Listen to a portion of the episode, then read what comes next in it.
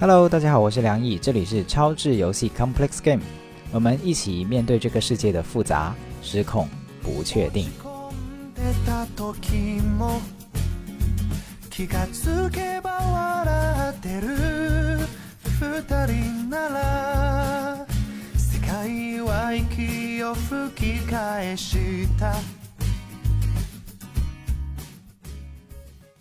这期的嘉宾是 Jess，然后也是我的好朋友，然后很多朋友也知道他来过我们节目几次，所以 Jess 跟大家打个招呼。哦，原来我是你的嘉宾，你也是我的，我也对。我们这一期应该是一个串台，对，互为嘉宾。我是 Jess 静书，我的啊播客叫声爱玩财，我现在当妈妈七个多月了。所以 Jess 这次你你约我的时候是说想跟我聊一聊你七个多月来的一些跟你的 baby 的一些相处的经历，可以详细一点吗？就是有什么瞬间是触动到你说，哎，我想，我觉得我想聊一聊。嗯嗯，好问题。就是我跟你发那个信息的时候，其实是我七个多月来第一次真正的感到感受到巨大的爱的时候，就是那种我的心突然敞开了，我不再。评判我的孩子，他怎么怎么麻烦，怎么不好，然后也不评判我自己，嗯，然后我突然就觉得那个爱涌过来，我大到我根本不可以难很难接受，就是快要淹没我的那种感觉，就是但是又很幸福，呃，就在那一瞬间，好像回过头再去看，我就觉得我这几个月在干嘛？就是为什么这么长时间没有感觉到这种爱？嗯，然后我就懵了，就跟我的伴侣也讨论，就是我们之前在干嘛，然后为什么脑子耳朵里面那么多狗言狗语，就是从用非暴力的沟通的话来说嘛，就是柴狗的一些看，比如说看到孩子哭会冒出很多的评判，就是怎么这么麻烦，或者是他好像是在是是被宠坏了，或者是习惯没养好，就他一哭第一反应是想到的是这些，然后。就我和他也没没没想明白，所以就想着，呃，可能梁毅作为一个局外人来看整个，就跟我一起复一下盘，到底这个是怎么回事儿？我也觉得可以复复盘，因为我刚才听你短短的几句话，但是感觉就是跨过了万水千山来到现在。是的，是的。然后当我在那个几个月的挣扎里面的时候，我知道自己很痛苦，但是。唯有出来之后，才会发现，哎，我那几个月，比如说我朋友也问我，你是不是产后抑郁了？然后我也不想用这一个词来涵盖那么多很复杂的心情，然后很多的具体的境况，所以我也，但是但是确实，就回望的时候才知道，哦，那段时间确确实很艰难，然后在艰难的过程中又。没有一个节点说我去，比如说向你求助，啊，我有我有偶尔跟你聊一下一些琐碎的事情，但是也没有好像一个一个时机或者动力，说我我在那个身处那个风暴和漩涡的时候，就来向我们来梳理一下是怎么回事儿。然后，所以现在好像也是一个很好的呃节点，好像真的是我经历了一次。我自己的出出生就是身为妈妈的 Jess 的出生，然后这个出生很长很长，有点难产，然后直到现在才生出来了，就花了七个多月把我自己给生出来了，就这种感觉。哇哦！就作为朋友，在这瞬间有有有一点点心疼你这个过程，但同时又很想庆祝，说哇，庆祝你跨越过来了，就有一种对很想扬手跟你一起去去先挥挥拳头的这种感觉。是是是是，我和我伴侣也是，就是机长 机长隔空机长，我们在就是现在到了这个期间的时候，我们才很庆祝的就说天哪，我们好像是那种一个火车要冲下悬崖了，因为就一直是那种负面的。想法和感受一直在冲冲冲，怎么就突然也掉头了？然后我们也很庆幸，这个我们突然一下刹住车，然后掉了头，然后突然就感受到很多爱，想法什么的也变了，就嗯，很神奇。所以听起来这个里面，对，听起来这个里面会有很多个章节或或者说很多个阶段。或许因为你刚才说复盘嘛，我们就试试看，就是比如如果把时针往回调调调调调调到一个你觉得这个故事开始的。时间点，会会是什么地方？嗯，好问题。我觉得开始其实就已经是一个 exhausted，就是精疲力竭的状态了。就是我生的时候花了三十多个小时，然后生下来以为可以喘口气，但是那才是真正的辛苦的开始。所以相当于从最开始孩子诞生的时候，我就一直处于一个超负荷然后力竭的状态。然后每一天因为他的到来，导致晚上睡觉就。直到现在都没有睡过整觉，就一直是像睡眠在负债，然后一直负债、负债、负债到现在。然后，所以我觉得说到这里，可能生理上的原因肯定占很大的因素。嗯，所以比如平时你习惯可能充足的睡眠是睡多久？你平时习惯，但是。没有平时了，那叫过去那一个已经消失的 Jess，暂时没有的，就他过去的他 要睡 啊，晚上至少八个小时吧，呃，然后白天还要睡一两个小时，可能是那样的。然后自从怀孕，其实到后期后期阶段就已经睡不了整觉了。嗯，在生完之后就是每最最最理想的状态是每两三个小时一醒，然后。不理想的就是可能半小时一醒，是有什么原因吗？就是他会踢你，然后把你弄醒这种，还是也不是？就是他要他他自己也要醒，他要哭，他要要要要要喝奶。就是婴儿他是在三个月，大概前三个月他是必须要喝奶的，嗯，然后就每三个小时可能两个小时一喝，然后到到之后呢，可能有的孩子他就不需要了，有的他还是需要。所以在在这里，我就你说到这个时间倒回去，可能就是在这个关头，我开始产生了一个一个想要改变他的愿望，就是有那种打引号的别人家的孩子的那种比较性就起来了。因为我朋友有的三个多月、四个月就开始说哦，一晚上睡整觉了，我当时就特别羡慕、嫉妒，然后就觉得这是一个 baby 应该的样子，然后我就开始去找各种的。科学理论所谓的呃一些研究或者一些方法来支持我这个应该，我现在说到这个的时候，我才发现我的我的发心是首先他是想他是要可以被 train 被训练成那个样子的，然后我当然就可以找到所有的资料去证明支持我的这个愿望，然后我确实也找了，也花了不少钱找什么呃睡眠训练的教练，然后几个月都。就总之就是想要想要像一个橡皮泥一样去塑造他，然后碰巧呢，我的孩子他又是一个非常坚定的，可以这样说，就是有很自己的意志力很强，然后自己的意愿表达的其实很清晰的那样一个人。但是我完全忽略了他的这些信号，然后就很想要训练他。嗯，对。我刚才听到了一些有点像自责的语言，是那。你感觉这个背后，它的、它的、它的出发点，其实是在满足你的什么需要？就是如果你希望他往往一个所谓叫科学睡眠，或者是呈呈现出别人家的孩子的样子，他会怎么样服务到你吗？首先就是我自己能够睡好一些，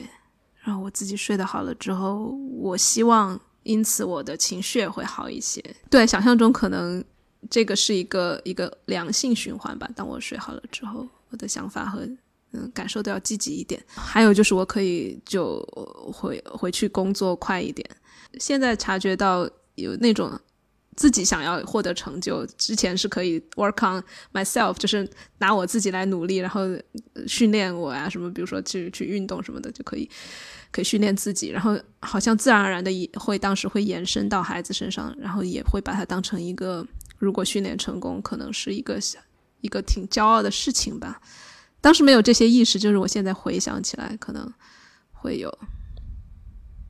就是那种还是那种比较心，就听到别人的孩子，别人家的孩子就可以睡那么久，我也想要，就那种。嗯。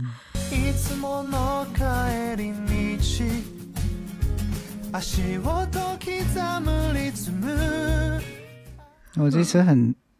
很开心，你很清晰的在这个 moment 可以梳理出，我刚才就听到四个层次了，我不知道你自己有没有数哈，并且这这四个层次，其实我在想，嗯，你是个妈妈，也是个女性，也是个人，首先是个人，然后从你刚才的描述里面，我在我在想，一个人不管他是女男生女生哈，就是这个为了生孩子花了三十多个小时，这个 exhausted，就像你说的精疲力竭了，然后又无缝的链接到一个。两每两三个小时就会被吵醒一次，没法好好休息的状态。其实它是一个很艰辛的状态来的，从体力上来讲就艰辛，然后精神上就巨大消耗，而且你同时是个需要自由职业以及自我实现的成年人。对吧？你的工作不会因为仅仅因为你生孩子，所以完全的停摆，或者是哪怕你们决定停摆，但是这个世界不会停摆。嗯嗯，我只是尝试从更慈悲一点的角度去看待，说是很难的。我我有听到有有几个词真的打动到我了，就是你说到成年人，包括自我实现，然后有有对我自己的工作还有。服务世界的这些愿望，之前就是一直这么多年，相当于是那条轨道上一直在走，然后那个惯性也很大，然后突然一下，对，就像你说的，哪怕是我停了，呃，首先世界没有停，包括我看到你呀，或者我的好朋友们都在还在，比如说公众号还在更新，播客还在更新，然后就觉得天哪，我落后了，然后，呃，对，所以世界没有停，然后。哪怕我愿意停，至少一部分的我愿意停，另一部分的我也会沿着过去的那个惯性，呃，就会觉得很紧张。对，嗯，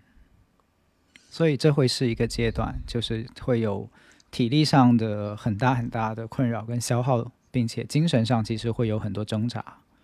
就是我想，我想是个好妈妈，但同时我也想是个好的自己。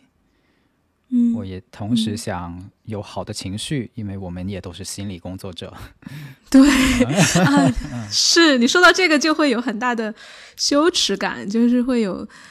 啊，天哪，我怎么都搞不好自己这这一团乱，然后我我教别人的那些东西教到哪里去了，自己怎么都不会了。对，这种羞耻和质疑，其实也是相当于你前面说的自责的那些那些语言也会出来。那会是一种消耗吗？你现在回过头来看，会，当然会很消耗。然后我当时缓解这个消耗的方式，就是就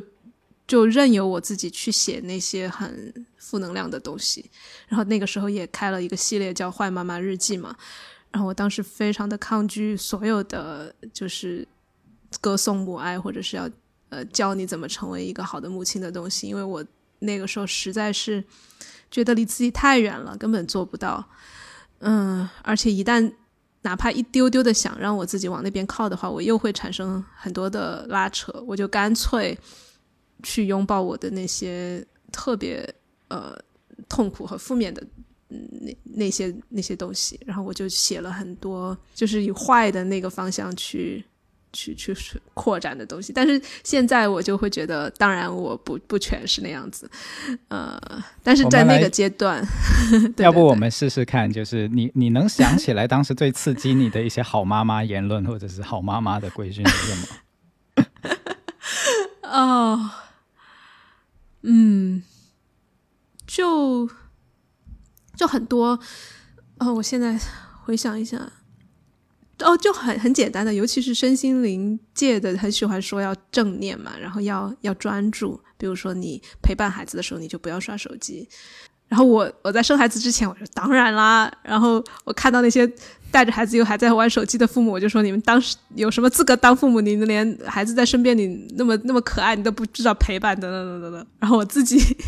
当我自己在各种又累，然后睡眠又缺乏，然后根本就脾气也不好的情况下，我。真的，我要让我正念带娃，就真的不可能。嗯，我就就开始允许自己刷手机，嗯，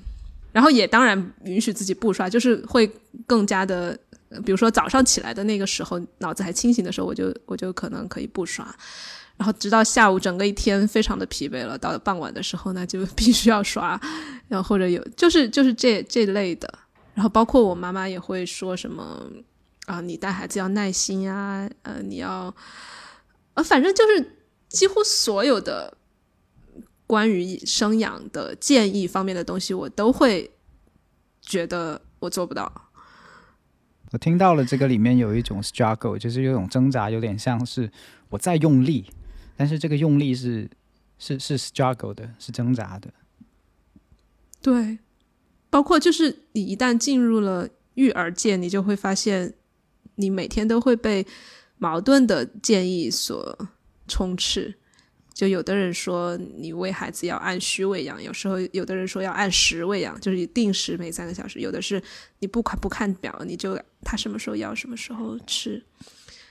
然后我自己请的不同的专家，或者是看的不同的医生，也给的是相反的建议。然后在这个时候，一部分的我就很本能的想要去做对的事情，想要去知道哪一件事情更对，哪怕是说。知道没有正确的答案，那可能也会有一个执念，说那总有一个答案对我这个情况是对的，嗯，然后就很想去把它 figure out。但回想起来，那一种想做对的愿望，其实也是就是压力下的产物。就我心，我想象，当我松弛的时候，其实我是知道可能做不对的，但是那种做不对的后果给我带来的压力没有那么大。我在想，你你好几次的提到了压力，然后信息的矛盾状态下，就是这种高压。如果你现在回过头来看，复盘起来，它是它是自然产生的吗？还是说，呃，叠加了一些什么东西在上面？你抛几个猜想，然后我来看是不是？我猜想就，嗯，所所谓的自然，当然我这个也肯定是双引号的自然哈，就是。你以你的认知做了所有的动作，就比如说我们是个现代人嘛，那肯定会看很多书，看很多 Google 文章等等。然后，呃，我也很努力的在用自己的能能做的方式，比如说该该起奶喂奶我就喂奶，或者说是不同的 X 就实验我也试试看，这样就都按这些所谓的正常的东西去做了。然后，但整个过程慢慢就发现是压力积累下来的。这是一种情况，那另一种情况是，我不知道，我想象就是，嗯，其实还有一些更深、更更更深的考虑在里面。我不知道，比如说来自长辈的压力，或者来自伴侣的，呃，一些一些压力，或者是嗯，来自自己，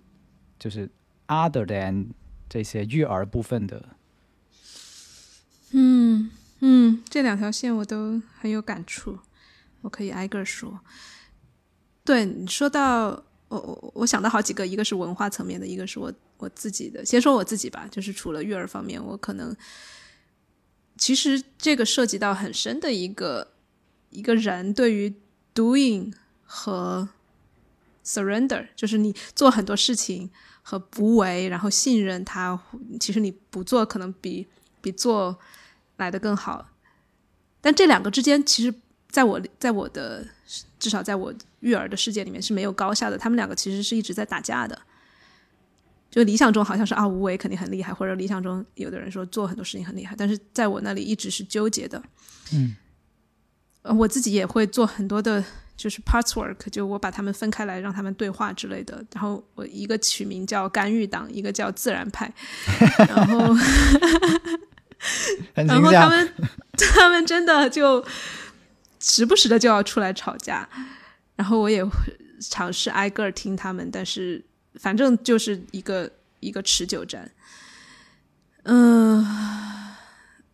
对，这是我自己这边，就哪怕不是在育儿上，我可能在很多事情上也会有这一种，我的愿望比我的实际的，呃，如果我顺其自然，我的身体想要的东西可能是不一样的。嗯，这是一个差异。然后还有一个就是，呃，文化上的差异，就是我我是人在荷兰，我的先生是不先生伴侣是我的是荷兰人，呃，然后我妈妈也在这边帮我，她是中国人，然后就遇到很多的文化冲突，就比如说荷兰，尤其是法国，其实欧洲这边呢，尤其是法国、荷兰，会很强调从小就让孩子独立，就在婴儿阶段。就比如说他哭的时候，你不能去抱他，你抱他相当于是在强化他，呃，只要只要他哭，他就能得到他想要的，而是要让他让他哭停了之后再抱他，就这样子就强化一个我不哭了，我就可以得到我想要的东西这样一个观念。然后这个在我我们生孩子之前，我和我伴侣都是特别就是皱眉的，怎么小孩子这么小，怎么可以这样训练他？他本来就是一个那么弱小的动物，需要呵护的，怎么怎么样？但是当我们真的生完了之后，加上周围的人都这样说，然后加上他妈妈也这样说，就说你们从小都是这样带过来的呀，然后孩子就是要适应大人的节奏的，不是大人适应孩子的节奏，等等等等。我们一下子好像特别的幸福，然后就被洗脑了一样，然后就觉得啊，那所有的孩子，你看都这么独立。然后我们就很有压力，就当时甚至都不是一个出于压力，而是出于渴望，就是看到好像周围的朋友的孩子也都是那样不哭不闹的，为什么只有我们家的闹得那么厉害？是不是我们惯坏了？然后这种文化上的一个推力吧，也让我们开始了一系列的训练。嗯，我能感受到这个是一个很大的文化的力量，就像。呃，可能我们听众大部分都是中国的文化背景，就是中国文化背景里面的关于孝啊、关于家庭的观念啊等等这部分，就是会是个很大很大的力量。就是好像我我跟别人一样，就会省力很多很多很多事情，就会顺利很多很多很多的这种。嗯，是是害怕评判，肯定有这个。然后，但是我在这个情境下，其实就也是处在一个一个。两难里面，就是我妈妈她是中国文化，她会讲说孩子就是要抱，还是越孩子越抱越亲，然后孩子，呃，但那样一个情况也有点让我也有压力，就是我一旦去忙工作或者不怎么抱他的时候，我也感受到一种隐形的评判，就是我我冷漠，我不爱孩子，我自私，我怎么怎么样。有时候我妈妈也会说啊，我没耐心，或者我我就对。就就那那一个方向上的压力也会有。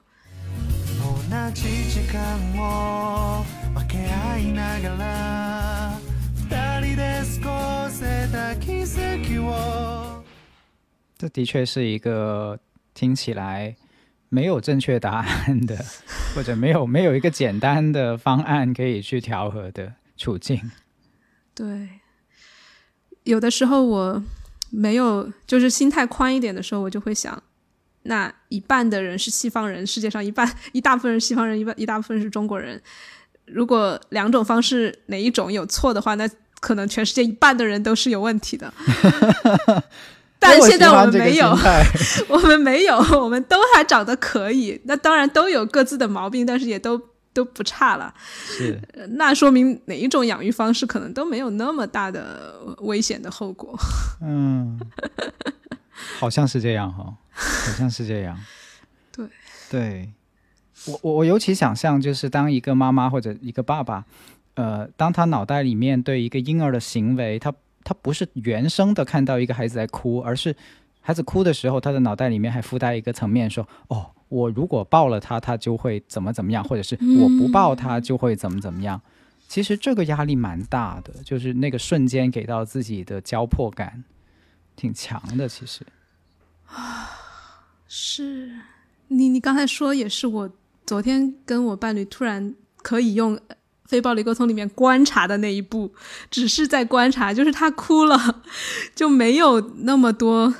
立马，就是之前是现前面远方是我的孩子在哭，然后中间有层层叠叠的信息和想法，然后然后最后到达我的耳耳朵耳朵里面的时候，就是。这是一个，就我这是个 monster，这是个怪物，这是一个，就就会骂他。就是他原来是会会整合在一起的，就是他他几乎分不开，你会觉得那个就是他本身。但是如果有一个阶段过去了以后，你反过来会慢慢的把它拆开，才可以做得到。刚才讲到说那个，呃，观察是不容易的，的确，就他会。一开始，它是以一种混在一起的方式去进入我们的脑袋。嗯嗯，就现在想到很，还是很多哀悼吧。就是，嗯，那个时候感觉事情发生的太快了，所有的他一哭，然后我这边可能那个肾上腺素就飙升，然后就没有，好像根本没有一瞬间可以流出来说。哎，wait a moment，我们等一等一等，哪怕停一秒钟，观察一下他这个哭，好像真的没有那个空间。嗯，这样一说，好像整个人很长时间都处在紧急状态吧，就是那种是是危危险，或者是嗯，就总之就是不不放松的状态。我在想，这个又是很微妙跟很合理的，因为呃，一个孩子他唯一申诉自己需要的方式，在没有语言之前，那就是哭嘛。所以哭可大可小啊，就是一个孩子他哭可以从最基本的我有吃奶的需要，到等一下我已经发烧了，我已经某个内脏甚至都痛的不行，他也是哭。所以对于家长来说，对于父母来说，当孩子哭的时候，进入一个警戒，要去查看一下，或者是要去调动起自己的全神贯注，这个会是一个。这样的来源就是它是有合理性的部分的，就孩子的 SOS 到底到他又不可能告诉你，妈妈现在我是一分，或者妈妈现在我是十分。对，哦，你说到这个，那我想起来，我们当时最让我们产生评判的就是孩子他在我们我们认为非紧急的状况下也老哭，就比如说把他放在。又又来了，别人家的孩子可以就是放在那个婴儿床里面躺着玩玩，就看，呃，上面悬挂着的玩具，可以一直坐躺在那儿半个小时。我们那个一躺就会，就是他很需要 be together，他很需要跟我们在一起。嗯，对，说到这个 be together，都是后来我们已经进化过一次的语言才会有的，发现他的需求，他的需要是跟我们就是在一起嘛。然后，但是在那之前，我们都会觉得他是，他是 demanding，他是 needy，就是他会，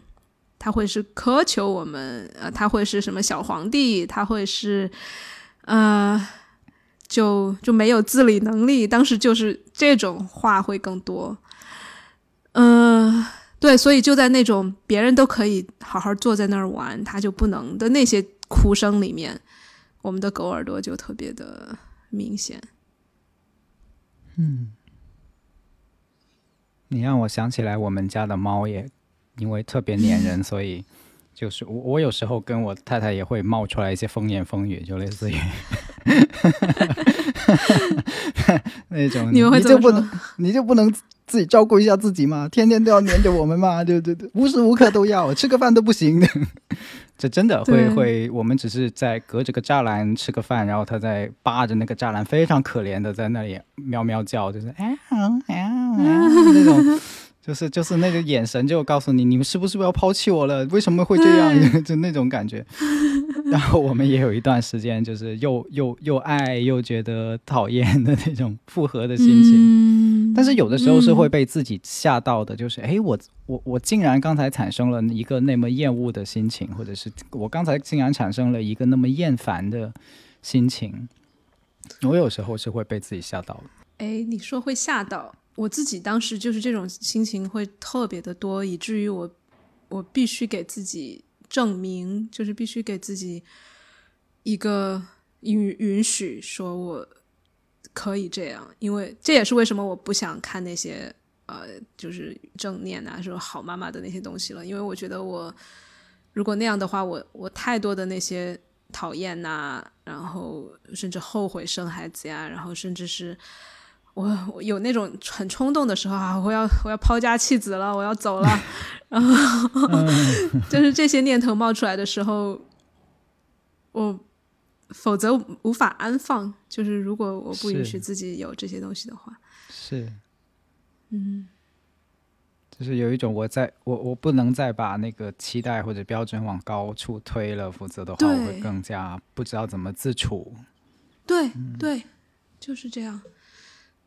我因为，我唯一能做的就是我控制不了，我当时是控制不了自己有这些想法和和情绪。那我唯一能做的就是当他们出来的时候，我我尽可能的不要再鞭打自己了。嗯，就是，所以当时会很用力的说，啊，我就要当坏妈妈，就是这些，我这些感受就是就是合理的。然后现在，对，当你说到哀悼，我也会觉得，那也是一种不得已而为之，就是用力的去接纳自己，就是用了很多力。因为背后肯定还是会有担心啊，为为什么会是这样，然后会会不会一直都这样？对。啊，你说到这个，那一份用力会不会一直都这样？我就瞬间感觉到了那个那个难受，因为的确，它不是一天两天的事情，养大一个孩子可能是十几年的事情，然后。刚刚处在开头的几个月，然后就会压力很大的情况，会让人很沮丧。就是说，开头这个马拉松才跑了一公里，就就给我来地狱级的嘛。后面呢，这样对，right？所以对，是是很大压力啊，对啊，嗯嗯嗯。然后我这会儿有一个制作人脑，就很担心在听这个的听众会不会。要么是如果没生孩子就被劝退了，然后有有孩子的人又会有各种的建议 想要给到我。我真的我生生完孩子之后真的好怕，也不是好怕，就好好烦任何人的，就是没有在我请求建议的情况下给建议的那种行为，真的啊！我刚才都没有想到这些。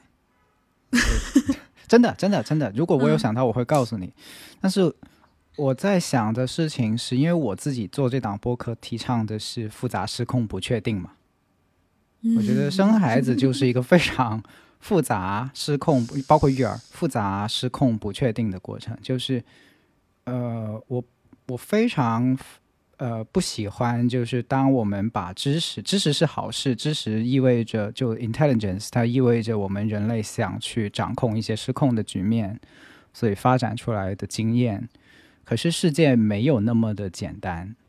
就事实上很多事情没有那么的简单，所以我有时候不是不喜欢知识，不是不喜欢建议，而是我不喜欢太浅的知识跟建议。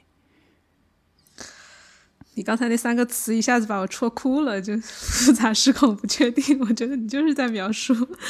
刚生完孩子的样子。哇，那你让我感受一下。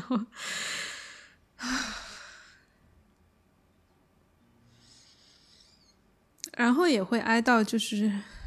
这个时那个时期真的特别孤独。嗯，就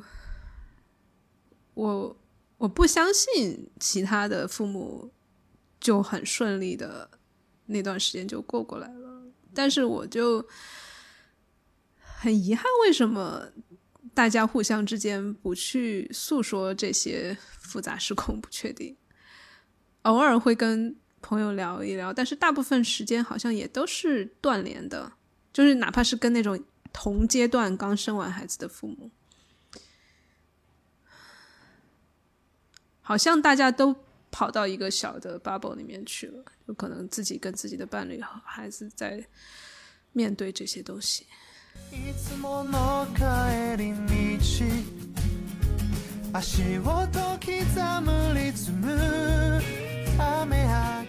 我猜其中一个原因是我们太害怕吓到别人了，就像你刚才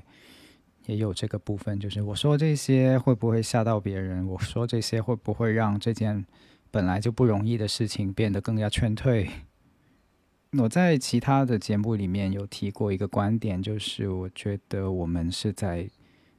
呃共同的养育人类的下一代，所以其实从立场上来说，呃，你承担了这个孩子成长的直接的很多的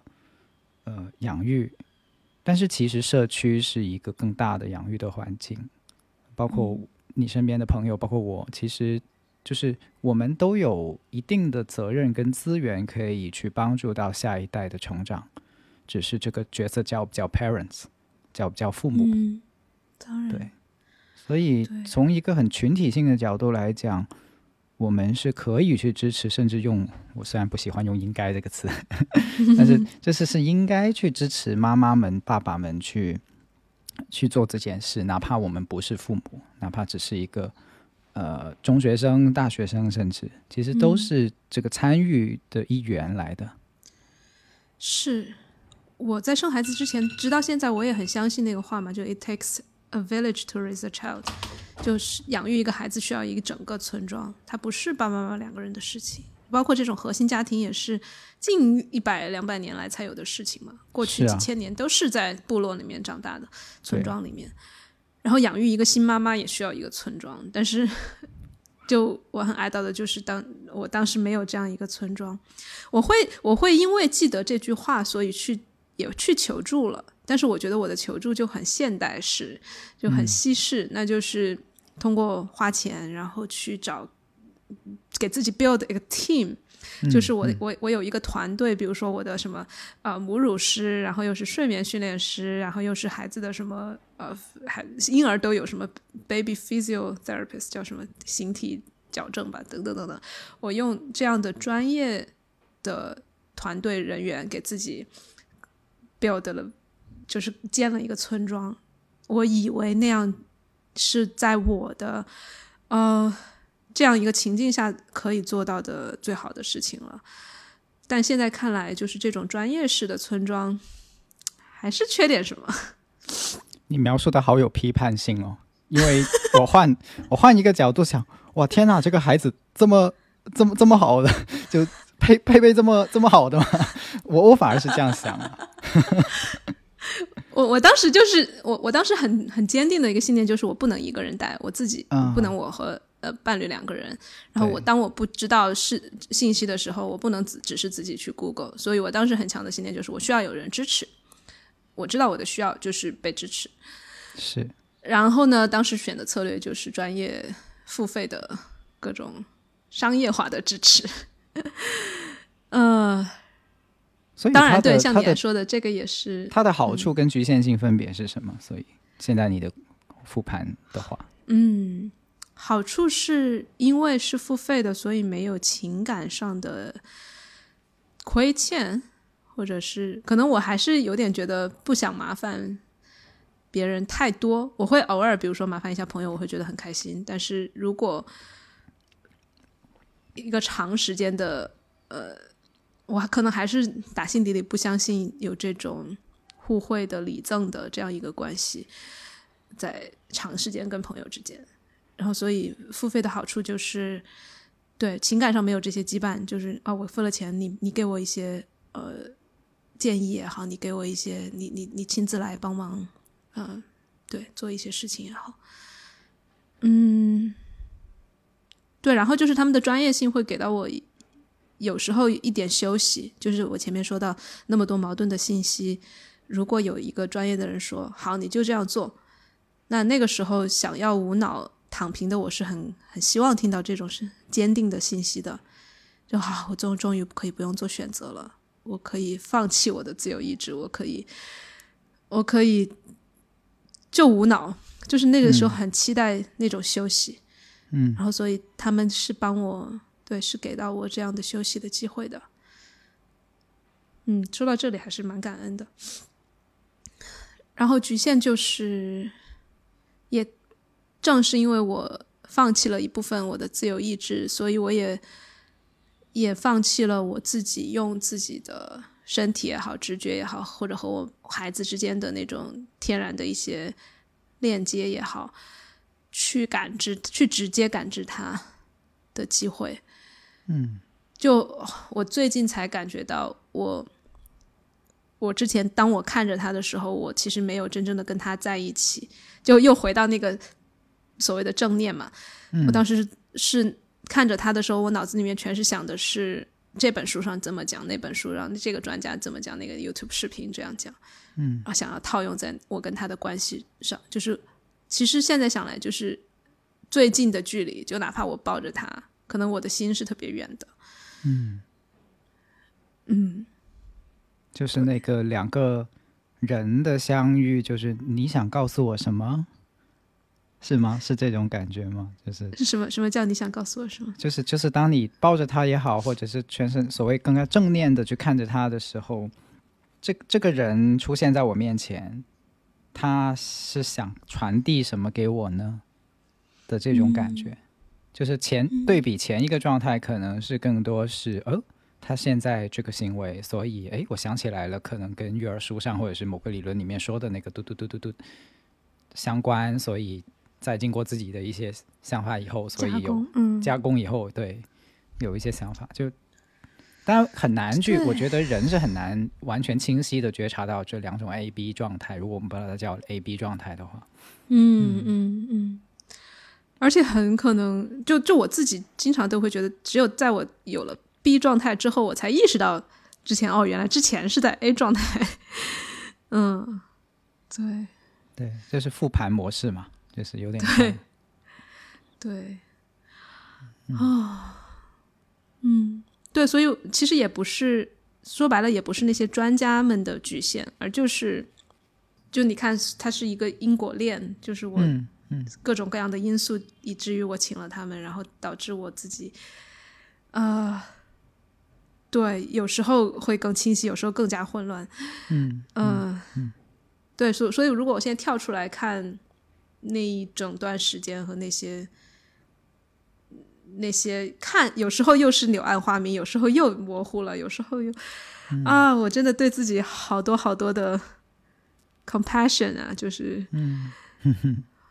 会很升起一些慈悲心吧，就是哦，原来 那么辛苦。可是我想说，七八个月已经很厉害了，就是从我一个什么都不懂的人来说，我我我可能对比的是另外的一些父母，他曾经 struggle 的时间可能比这个更长。又或者是他他陷入 struggle 以后，他透过一个绝对的二选一，或者一些更加极端，比如说他完全关闭掉某个系统，来去达成一个可能看似平和的状态或者接受的状态，然后再度过到一个平稳的状态。但那不一定意味着不好哈。我只是说七八个月，你你你就能够从这个漩涡里面有一个 turning point，就是有一个拐点。我觉得。其实很不容易的，尤其是刚才听你最初的起点，包括中间的这一路的很多的东西。嗯，对，我们待会儿可以谈那个拐点。然后在那之前，我还还有一个因素，我不知道。嗯，我很少听人谈过，就是我们很多人养育的时候会讲说，如果孩子他有 ADHD，就是多动症。的话，呃，要怎么样养这个孩子？就好像只有小小孩子会有这个东西，但是其实我们我不知道你知不知道数据，好像我也不知道数据，我现在不说数据了。就很大一部分的成年人也有 ADHD，然后很多的女女生也会有。然后我我我没有自己没有诊断过，我也不知道是不是。但是我当我听到 ADHD 的一些呃一些描述的时候，我觉得我我很符合。就是我们如果不用病理化的。呃，概念去定义它的话，其实 ADHD 就是一个天生好奇，然后天生需要更多的呃，需要就是有多样性的需要。我们用用 NVC 的语言来说的话，是是对对多样性有需要的一个人。我听过，并且我个人对 ADHD 的病理化，我是持极大极大的，所以哪怕不到批判，也是中立的程度吧。就是我是反对把它作为病来去理解。是对我有很多的朋友是 ADHD 的，然后呃，甚至我们有非常多的出名或者说有巨大成就的人，他就是 ADHD 的，不管是有诊断还是没诊断，他都是 ADHD。所以这部分的证明了 ADHD 可以生活，只要他的当然被被对待的恰当，或者是。就有一种最极端的说法是批判性的说法，就是说他们只不过是因为不适应我们现在这个要坐下来看书、念书、读书、考试的系统而已嘛。是的，你就要把一个孩子摁下来在那里看书、阅读，然后最后选选择题，他只是不适合这套学习方式而已嘛。这样是是是，然后就说这个世界它既不是被有 ADHD 的这类人建造的，也不是为他们建造的，所以就会很很难。是，但说到这个，就是我我。在当妈之前，我从来没有想过自己是不是 ADHD。然后直到就是他们，我后来才发现，就是有其实有很大一个群体，就叫 ADHD 妈妈们。哦，就是她首先她是女性，就是很多人会觉得 ADHD 是男男孩子才会有的东西。然后她她是女性，然后而且她可能很多时候在当妈之前不会显现出来，因为可你像我我我回想起来过去，比如说我可以用同时。同时在搞十个项目，或者是同时看看这本书、看那个剧，来来来自处的很好。然后那个时候可能自己就没觉得 ADHD 是是我的特征或者有问题。呃，但是，一旦生了生完孩子之后，我的生活变得无比的重复，就是每天重复的喂奶，重复的换尿布，重复的给他洗洗衣服，是所有的事情全是以三小时为节点在重复的。然后我就完全真的整整个人很崩溃。然后我也看到我妈妈，她就非常的有耐心，她可以重复的跟我我的孩子玩同一个玩具，看同一本书。然后所有的育儿的这些呃建议都说，比如说小孩子他其实从从零到一两岁，他看一本书就够了。然后他那一本书可以反反复复看，你就每天晚上给他，甚至还会说你哄睡的时候，每天晚上给他读同一本书，你就他就可以更加呃就容易被催眠嘛，因为他有养成这个习惯，一本书看完这本就可以睡了。嗯但我从来没有想过这些建议对于 ADHD 妈妈们来说是多么的痛苦，就是嗯，完全就我每天有一段时间，我每天就是我脑子里面就是我我无聊到爆了，我要无无聊到死了。为什么别人都可以重复跟孩子玩同一个游戏，我就没办法？哇哦！你突然点出了一个很重要的，可能一直被忽略的，但是又。它是个变量，就是妈妈本身也是一个千差万别的个体，它它不是一个所谓标准化的妈的这么一个一个东西，它就就是一个个人，然后人就是意味着，对啊，你说的对啊，就是人就是有各种各样的情况，ADHD 只是一种情况，那还有比如说残障的妈妈呢？对。各种各种各样的妈妈，或者是比如说他在他在那个 autistic spectrum 就自闭的那那边的妈妈呢，他可能更难去 relate。对，所有的这些就在大家他们也是人呐。对对，是的，很多聚焦在宝宝身上的一些呃育儿的建议，其实真的忽略了妈妈这一边也是多样的。嗯嗯。所以很长时间以来，我都在自责，为什么我我我陪孩子会感觉到这么无聊。后来直到我听到这个概念之后，我突然觉得好像有点解放自己了。然后首先是被被看见了，被认可。然后同与此同时，我就在想，我我不管自己的诊断，我就如果有这样一个多样性的需求，那我是我就可以去名正言顺的去满足我自己，我就会去想一万个。跟孩子玩的方式，我去首先让，或者是我让自己变好玩了，然后再去再去陪孩子，是，所以就会轻松一点。尽管现在依然是一个，就是每天因为要想新的怎么玩，有时候想不出来的时候也会很无聊，就会是，但是就会很接受自己。哦，原来我我是我的那个。就 ADHD 说白了就是你的多巴胺的那个 level 要高一点嘛，就别人普通人能够满足的刺激你满足不了，然后我就会去对接纳自己很多，就更大白话就是要多整点花活，是这样吗？是是是，不消停，对，嗯，但是听起来这是个很很很有趣的人生，就是更更更加的多色彩。更加的 funny，然后更加的追求说，我有不同的体验进来，跟不同的体验能够被被体验到的这样的一个过程。我我刚才突然想起来，就是这是不是应验了我刚才说的，呃，复杂失控不确定，就是我们要知识，但是我们不要太浅的知识。我觉得如果不考虑这个妈妈的个性化，或者不考虑妈妈的是不是 ADHD，其实就是一些太浅的知识。所以 HD H。但你只是贴了个标签哈，我就这么延续下去。呃，ADHD 的妈妈们，她们也可能发展出一些关于 HD 妈妈的育儿经验，对吧？然后可能这个群体都呃觉醒了，或者说相互连接了，然后能够能够发展出一套很特别的、适合呃你的特性的的育儿经验，这是可能的，对吧？是有的，现在是有 ADHD 妈妈的社群的，嗯嗯，但是在这个。被看见以及被被理解之前，它就会是被浮在冰山，就是水下面的这个很大的看不见的但存在的部分。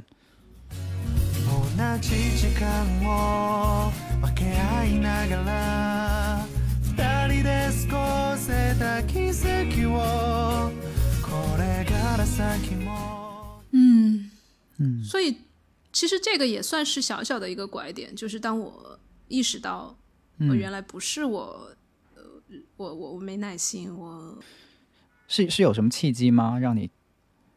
发现这个？很偶然哦，我想到了，我是听一个播客，呃，一个人在讲自己是 ADHD，然后当然是以一个非病理化的角度来讲 ADHD 的人他有哪些特征，然后会应该怎么最好在这个世界上有怎么样去自处。然后我突然就想到，哎，我好像有一点这种情况，然后我就去搜 ADHD moms，结果发现了一个一个兔子洞一样的很大的一个世界，就是已经有很多女性。呃，发现自己是这种情况了，然后会有一些小的 tricks 呀，然后一些社社群的互助啊什么的。嗯，这真的是偶很偶然的机会。OK，嗯，我听到这里的时候不禁想补充，因为我们好像一直在说妈妈，我不想变成丧偶式育儿。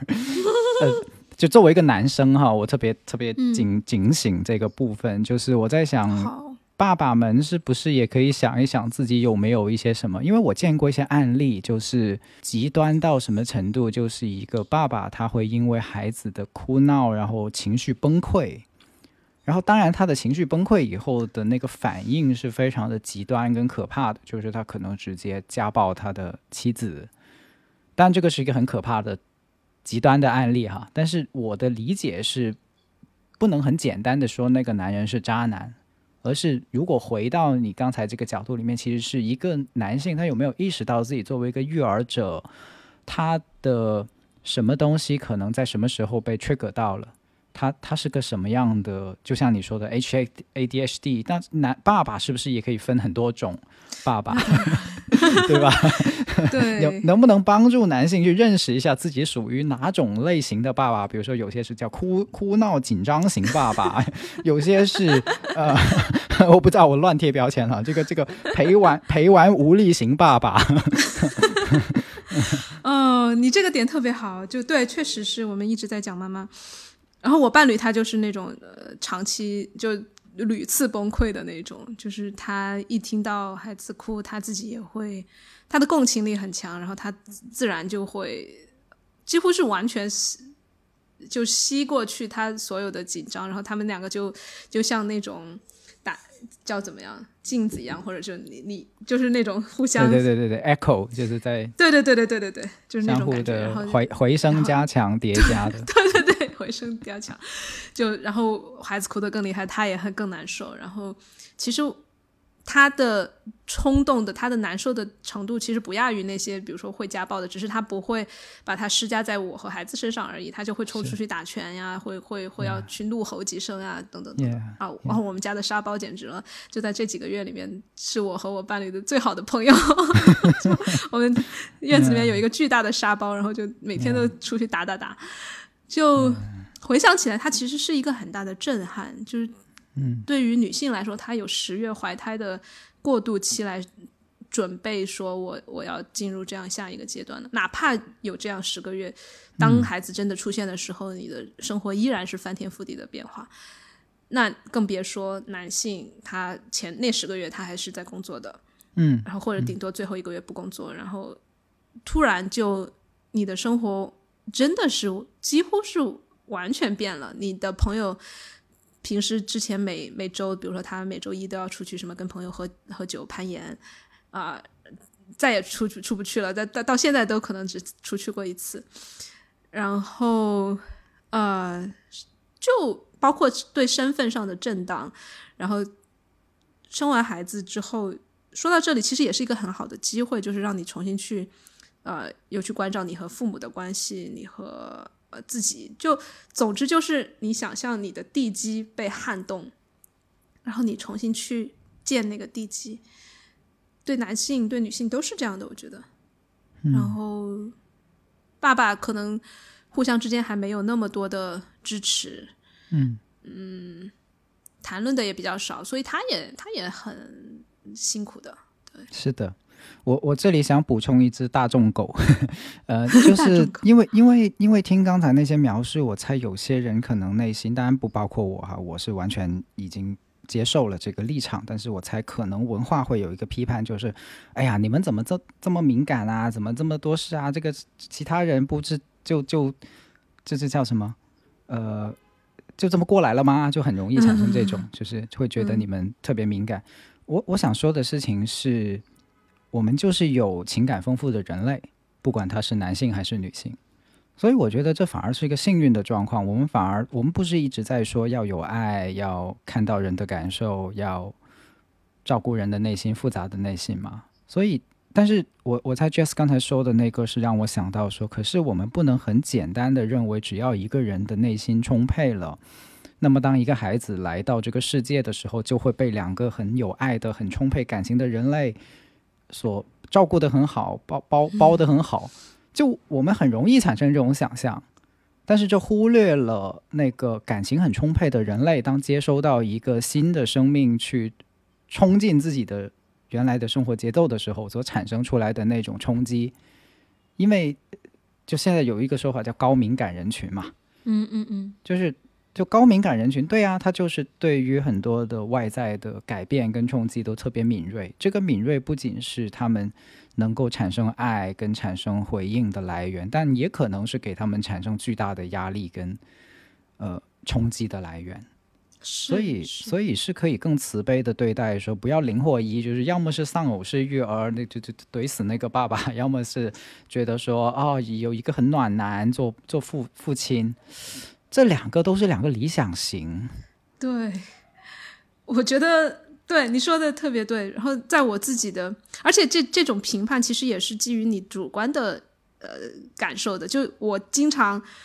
会，哪怕我的伴侣那么的贴心了，我还是觉得我在丧偶式育儿。可能那个时候，我如果连接到我自己的话，我我想表达的仅仅是我很孤单而已，或者是我我需要更多的支持。是的，哪怕他在身边，我都会。我都甚至经常会跟他吵架，我就说，我觉我觉得我在丧偶式育儿，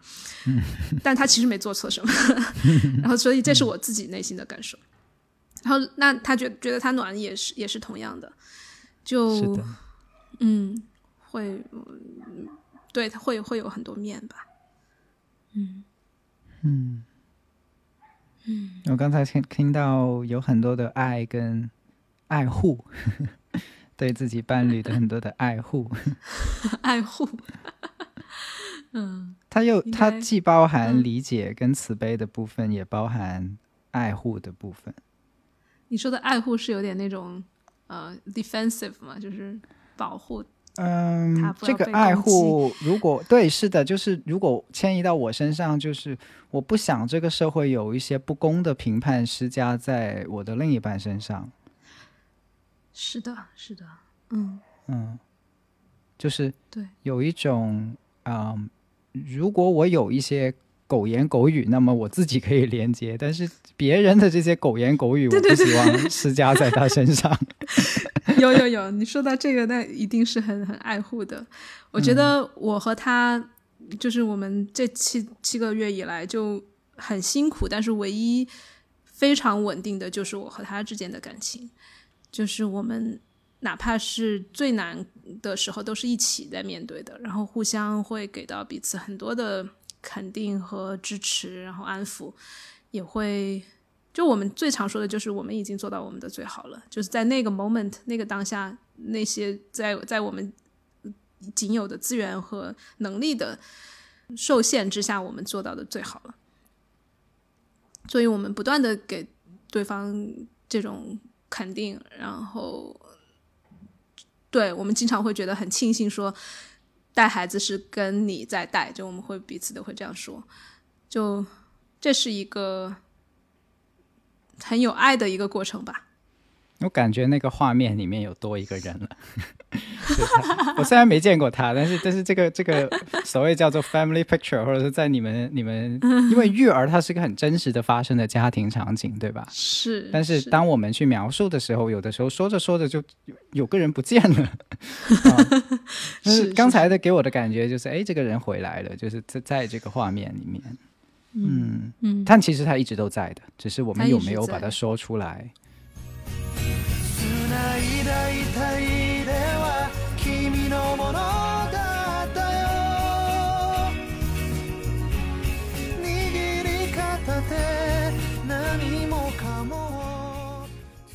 所以那个刚才你有说过嘛，就是那个 turning point，就是觉得哎，呃，觉得终于听懂了孩子的一些传递的，或者说自己终于心态调整过来了。你可以多说一点嘛？就是，嗯嗯，对，所以也还是现代人，就因为我我就会去读各种书嘛，然后后来一一个很偶然的机会，就读到一本跟其他书都不一样的书，然后叫《Hunt Gather Parent》。就是采集、狩猎和育儿，他就是一个呃记者，他去走访了，就像人类学家一样，去到了三个原始部落，或者是有很长传承的那种呃村庄，去看他们是怎么养孩子的，然后才发现，然后他又回过头来去看我们现在，比如说网上能搜到的，或者大部分育儿书里面的，都是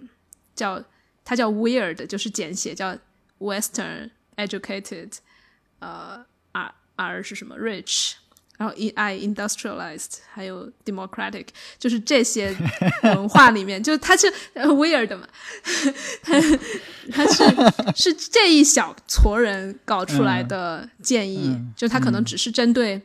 呃富人白人的那些 baby 们，可能搞了一小个散样本，然后去做的研究，然后得出来的结论。但是很多人就会觉得他们是普世的，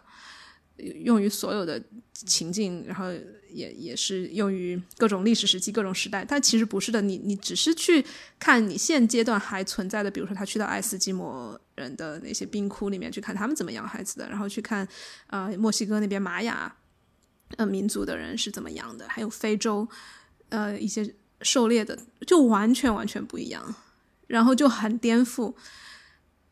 在这一本书给我带来的，至少就是首先打开了这个哦，我原来受的之前的教育全都是 weird，然后这个 weird，呃的的这些方法到底适不适合我？然后甚至他们本身有哪些哪些局限？比如说特别多的玩具在房间里面，然后特别多的语言语言式的沟通，就看着一个孩子说啊，你不能这样，你你要那样那样，然后表扬各种的表扬。然后发现其实很多文化都不这样做，然后至少是给我打开了一个视野，就会就会开始，好像就是那个暂停键可以按下去了。我前面不是说根本没有那个空间嘛，后来就有了这个空间。每看到一个东西的时候，我就暂停一下，我到底想不想要吸收这个 weird advice？然后这是一个开始。他从人类学的角度去。批判了一些育儿的范式啊，不管是所谓中方还是西方，让你有机会拉开跟这些范式的距离。对对，以前是在里面的，以前是，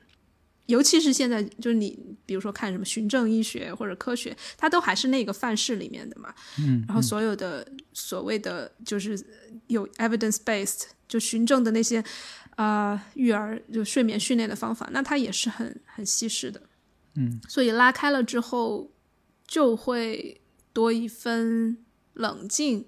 和和理性，然后多一点判断，嗯，然后这是一个开始，然后顺着这个之后，我就又接触到了 另一本书，也是很很有价值的，叫《呃 Raising Your Spirited Baby》，就是他用 “spirited” 这个词。然后中文我觉得翻译的也很好，叫性情儿。他用“性情”这个词来描述了之前我们所有的狗语言。我们之前会觉得它是一个 difficult baby，是一个难搞的 baby，或者觉得它是一个 spoiled baby，被被宠坏了的。然后或者是就是什么 intense，呃呃，就是麻烦。反正所有的之前的那些评判都被一个新的词叫 spirited baby。哦，那个怎么怎么翻？如果翻过来怎么翻？它。中文他说性情儿嘛，性性情。性情中人，性情中人那个性情，对对对，性情中人。然后英文也很妙，就是他就是讲这个孩子他有很强的 spirit，但这个东西他就没有那么强的，既不是褒义也不是贬义，其实就你更能看到，他就说其实大概有百分之二十的孩子都是 spirited child，就包括高敏感啊，然后意志力强啊，就很很很坚持，然后或者是。呃，就他有很多的指标啦，然后我我们算了一下，我我们的孩子应该属于那至少那百分之二十，然后就说大部分的育儿经验其实是对那百分之二十是不适用的。我有我有朋友的孩子是这样的，就是跟你的描述非常非常相似的，而且当时他是二胎，所以那个对比就特别特别强烈，就老大是这样的，然后老二不是这样的，这样，嗯，对，是这样的呢。所以，就那一本书也给到我特别多的，又是那种啊叹口气，就跟我看到 ADHD 一样，哦，原来如此，就是我不一样，然后我的孩子可能也不一样，不能够跟大部分那些经验被被那些东西覆盖，然后我需要去，就就那本书有很多的积极的心态，让你换一个视角去看孩子，然后也会让你说。不要老是 focus 在孩子身上。你们比如说他他说到睡觉这个问题，他说我现在给你给你一个作业，就是你这一周呃，就我们有一个比赛，就是比赛每一个家庭，嗯嗯，谁睡得多，是以家庭为单位，不是以宝宝为单位。那如果以家庭为单位，这一周谁睡得多的话，你就会努力的让自己去睡，而不是想办法去让宝宝睡觉。就比赛是总总时长睡眠的总时长的话，那你作为父母，你就会抽所有的空隙，你去把那个睡睡眠你自己给补上，嗯，而不是想方设法设法让孩子多睡一点。所以他的这个视角就是说，你应该是以一个家庭整整个为系统为视角，而不是就是那种小窄窄狭窄的视野在宝宝身上。我我我很尝试去，刚才我愣了一下，是我尝试在理解，因为我突然被被搞懵了，就是啊，原来有父母是会 这样算的吗？就你自己这样算过吗？就是用刚才说的方式去就会关注吗？自己以前不会啊，所以但是你一旦想明白了这件事情之后，就是如果自己就是如果说失控的话，宝宝那边是纯粹失控的，他睡不睡我真的没办法，但是至少。我能稍微有掌控力的是我自己的睡眠，我自己可以先把自己的觉补上，嗯，多睡一会儿。然后，因为我刚才懵的原因是，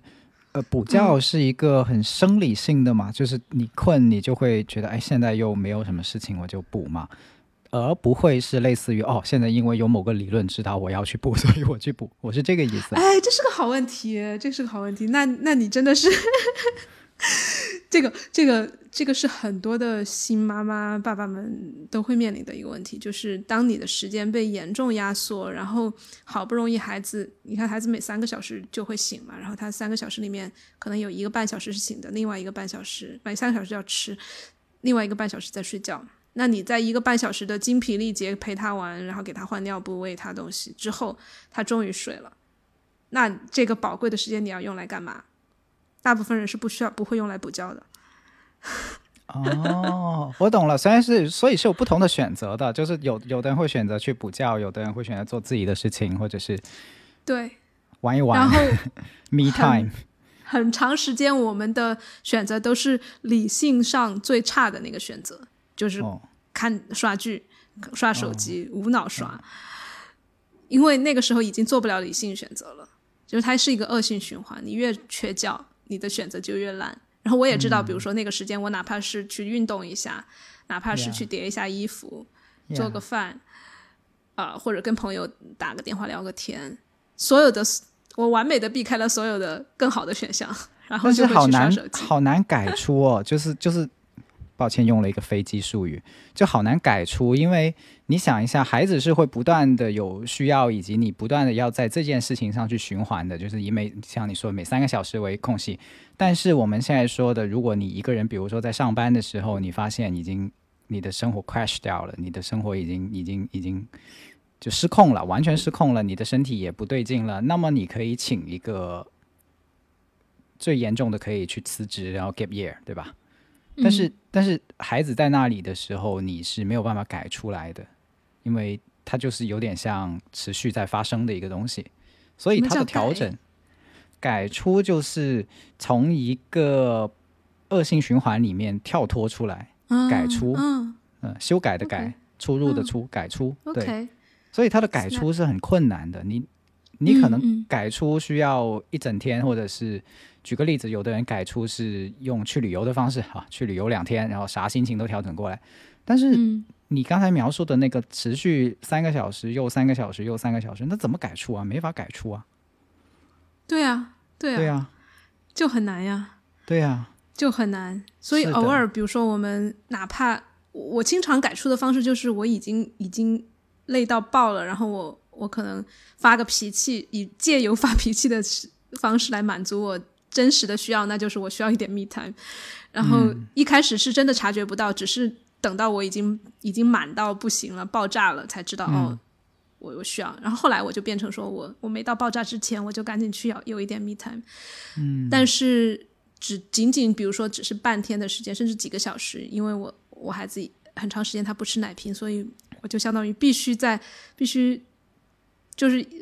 每两个小时就出现在他身边，然后让他吃一下。所以哪怕有有一次我记得特别清楚，我就只是用两个小时的时间去逛了一下街，然后我的我的伴侣他带着小孩就在逛街的那附近的一个咖啡馆等，因为否则如果在路上的话又会耗费掉一些时间嘛。嗯，然后他就我们就一起喝完咖啡，然后我就去逛了街，就是那种改出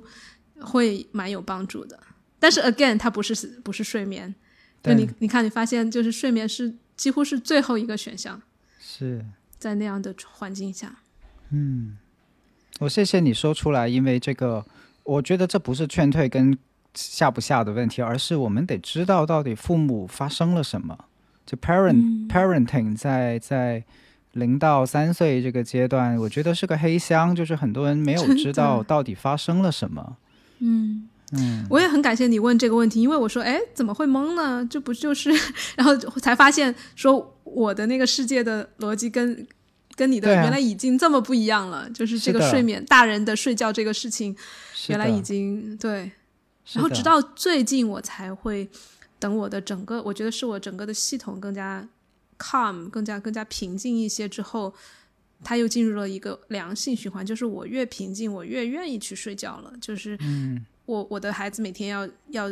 小睡三次，就白天要睡三次。然后我我真的是可以每次陪他睡的时候，我就顺便自己也睡一会儿。嗯，我觉得这也是一个很好，就是是让我开始感受到我我这个人慢慢的回来了的那种感觉，就是我不再因为那个时间好像特别宝贵，我特别的。匮乏，然后我要去抓抓取抓抓到那个时间做所有的事情，我既要去洗衣服，又要去啊工创作一会儿，还录个播客，怎么怎么样？我不再那样想了，然后我会只是对他睡会儿我就睡会儿。当我发现自己有这个转变的时候，我我我觉得是从根本上已经开始在转变了。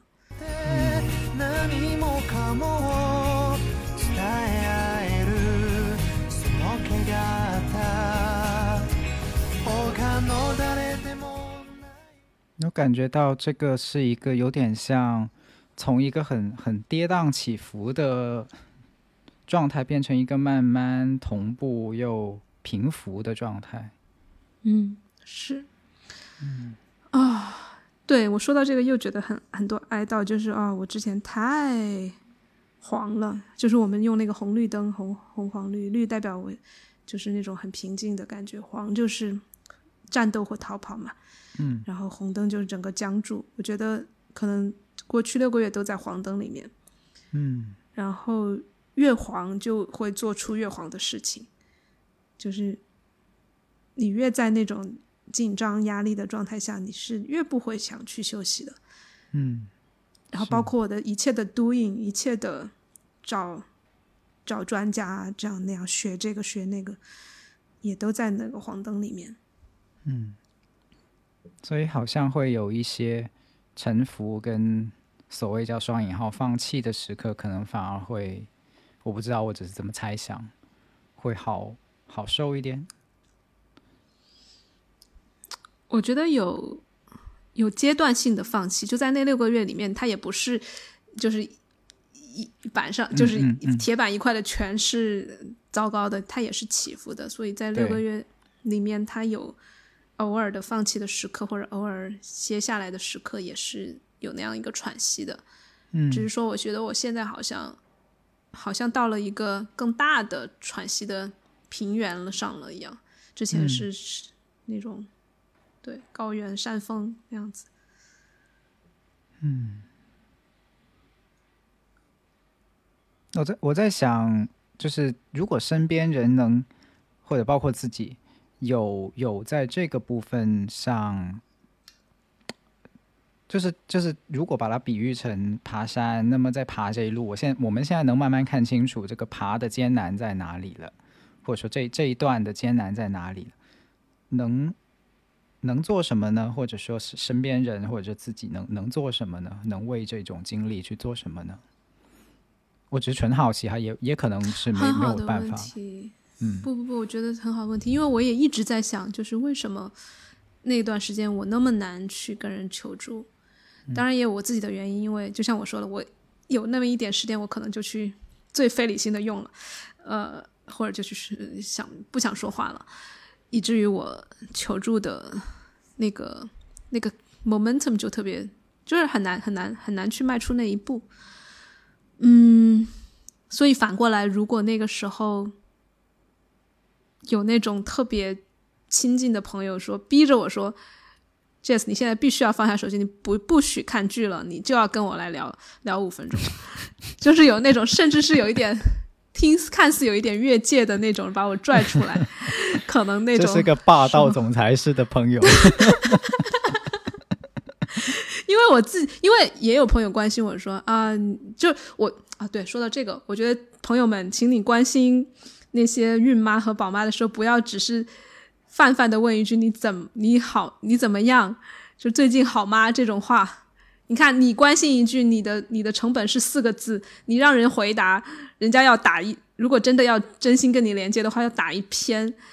那肯定人家不想回啊。对，所以希望关心朋友的人，你们可以就是问具体一点，或者直接 offer。就真的就是霸道总裁式的，你直接打电话打过去，就像你今天呀，你今天就做了一个很好的示范，就是 谢谢你，你让我意识到以后可以更霸道总裁一点。但但我不知道你已经完全过了没有啊？对对，我我觉得你说的是一种困难，就是在社交上或者任何人与人之间的关系里面，我们都希望去确认对方是真的需要的，而不是我们强行去给予的。所以，当你说出来说“哦，是的，我在那个时刻，其实已经很难去做这样的请求了”，所以请求你主动一点，其实是有效的。这跟这跟任何的交往都一样，就是如果有提前这样的约定或者这样的意识，其实是可以有改善的。所以，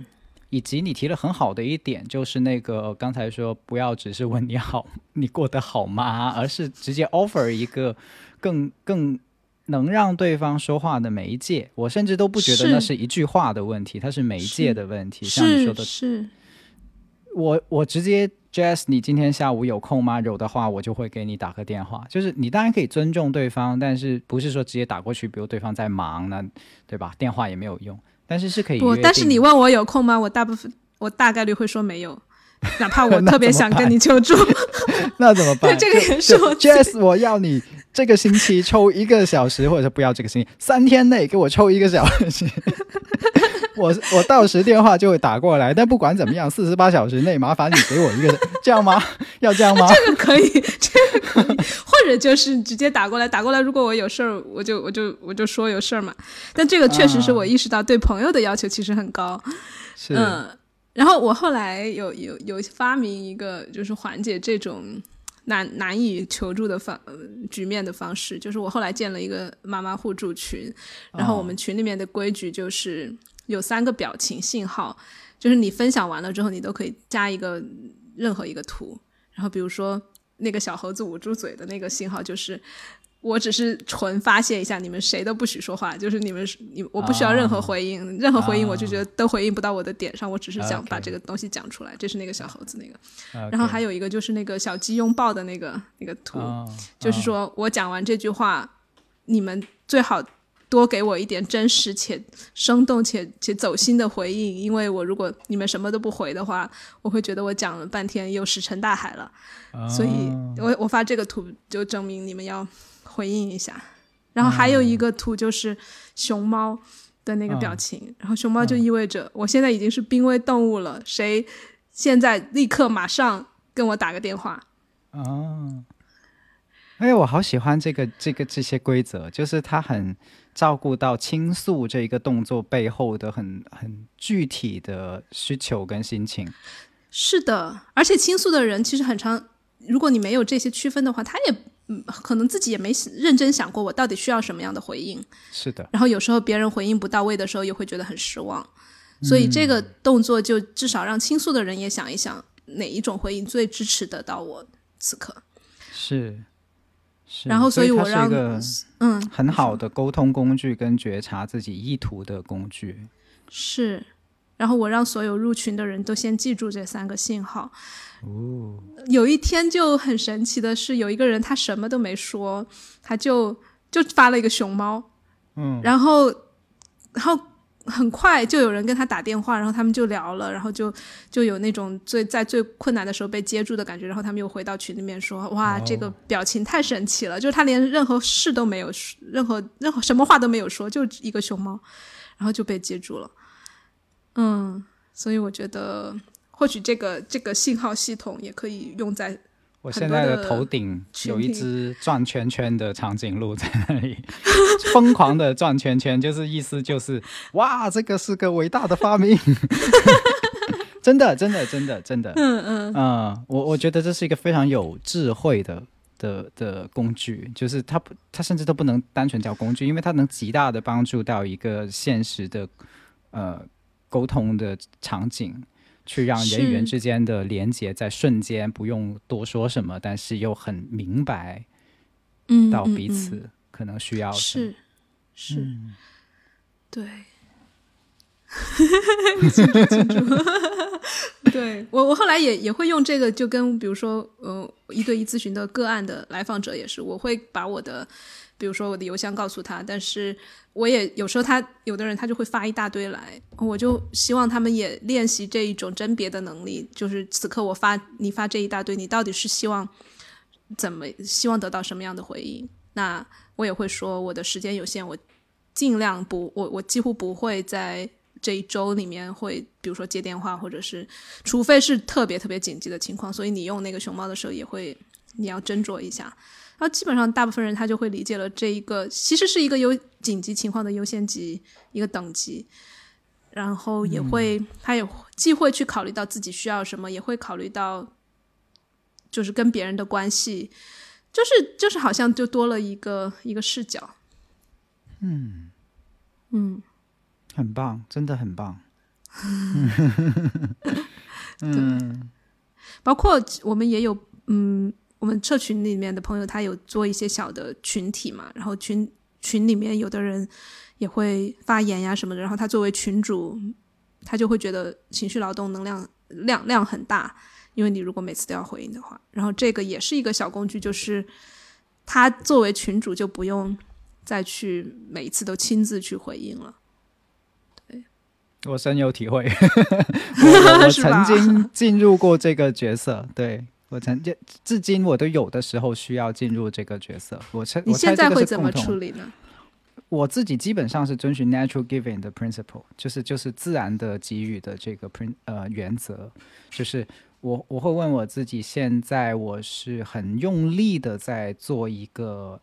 呃，长颈鹿老师的典范再去回复呢，还是因为我对这件事情有触动，并且我刚好又有时间，然后没有负担的去做？因为我发现，呃，如果就是如果我是有时间，有简单来说就有闲嘛，有有这个闲，然后其他人又有需求的话，我觉得我能给，那这个是良性的，其实就怎样都可以的。痛苦的，或者说那个产会产生异样感受的部分，其实来源于可能我的生活里面是有别的事情在在要运作我的，或者说在要呃抓我走的，但同时我又很重视当下这个人，然后这种，但是但是那个场景，如果我没有察觉到这种我要我要被拉走就拽走的这这股力的话，那么我我的这个给出去的东西就会走形。很容易的，真的很多次会会试过，就是我不知道你有没有体验过，就类似于，呃，可能你以为自己在陪伴，但是不知不觉中就掺掺入进去了一些解决的东西。你要你回过头来一想，你会发现很简单，因为解决了，你就能走了。加速，就是加速，加速，加速，然后你就能走了嘛。所以其实只要这个意图一旦暴露，然后你就能回到中正，就所谓的回到回到真正的自然的。给予的这个 natural giving 的这个状态，就是你就可能 say 个 goodbye，或者说，嗯，打断一下，这样就就可以了。其实对方也不一定说要拽着你在这里，非你不可，这样。嗯嗯嗯。然后，而且往往对方宁可要。这样一个真实的说，我现在没空，或者我现在没有没有能力，没有心情，也不希望你半心半意的在那里听。是的，是的，完全是这样。就对方也会很很很真诚的，大部分的人也不会说现在就抓着你不让你走，这样他也希望你是全心全意，并且是坦诚的、乐意的在这里的。嗯，大部分的人都是这样。而且哪怕他有一点失望，那个失望也是他可以去自己面对处理的。嗯，对。但是可能我我苦恼的地方是我自己有这些觉察，以及我自己有这些转化，但是可能其他的群成员不容易产生这个意识跟转化。嗯，他他很就是人很容易在助人跟受伤之间摆荡。嗯嗯嗯嗯，是。你你知道那个抓马三角吧？就是受害者、施害者。啊，我知道。对对对，我知道。拯救者。嗯，对对，三个都很容易摆荡。是因为那个是是心理工作者内心会有的一些基础意识，但是不是每一个人学过或者用过或者觉察会那么容易。但是事实上，我们生活每个人都有机会会遇到，尤其是进入一个你非常喜欢的群体的时候，你自然出于你希望贡献给社群也好，或者是你很有归属感这个群体里面也好，然后你很自然的你会做一些贡献，你会你会很善意的去倾听每个群里面的发言。但是有些时候，你你听你听着听着，我其实我是有察觉到，有些群友他开始有负担了，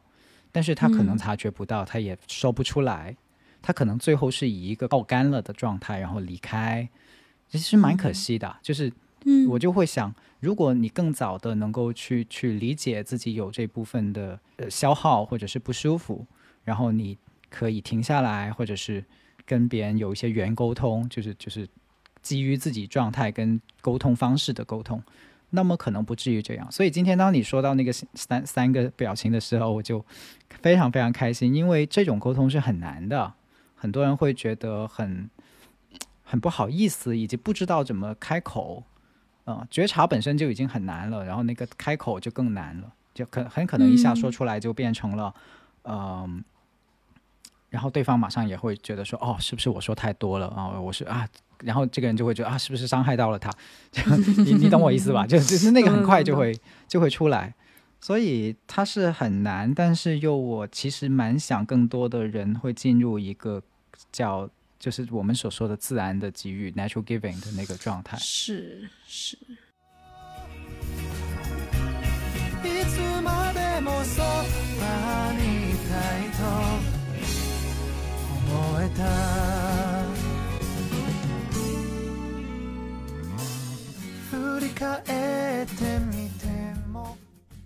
我觉得这个甚至 我们回到育儿的话，这甚至是育儿最最核心的一个很底层的东西。我们如何在就回到最开始说的，我也是一个成年人，我有我自己的各方面的追求和需要，然后我如何在调和。我我在给予孩子的时候，我，但是说说说实话，至今我没有没有答案。就是，嗯，我甚至会会跳出来思考啊，就包括所有的边界、同意这些很基于个体，其实个人主义的一些概念，它到底在母婴关系里面合不合适、适不适用？因为母婴其实是一个共生关系，嗯，非常捆绑。对我自己至今没有想明白这个这个问题，就是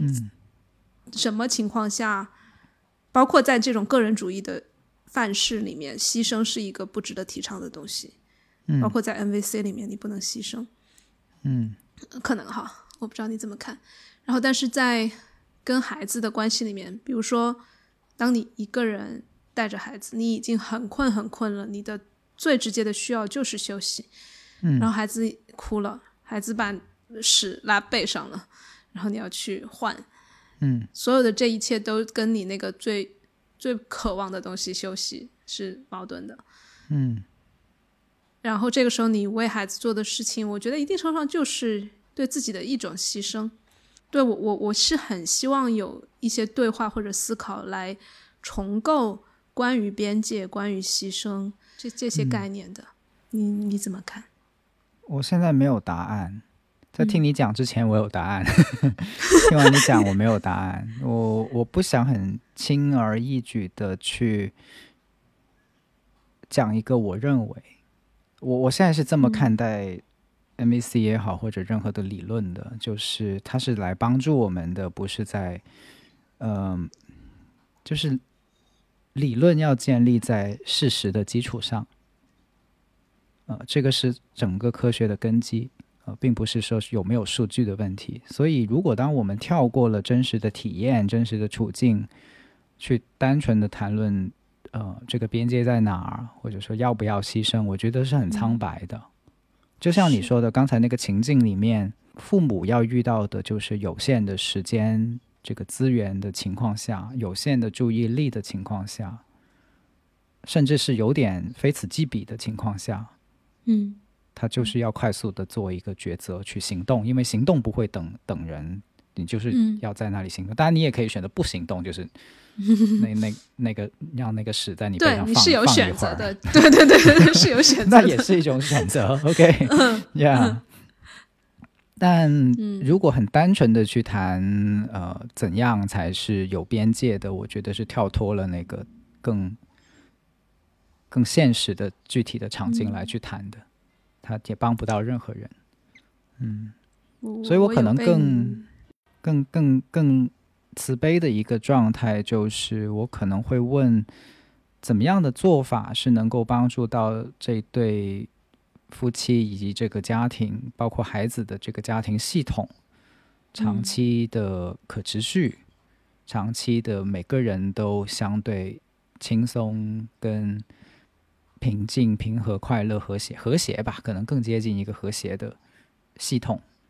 可能只能从这个角度去去衡量所谓叫呃怎么样会更好。但是这如果具体到一个行为，我觉得真的很难。我我有被你说的这个暂时不知道答案柔软到，会让我松口气。就是因为我现在在想，如果你很快给出一个答案的话，我也。不见得会接受，因为太多的既定的答案了。包括我，我这会儿有点、有点、有点简单粗暴的东西啊。就西方可能更多的这样，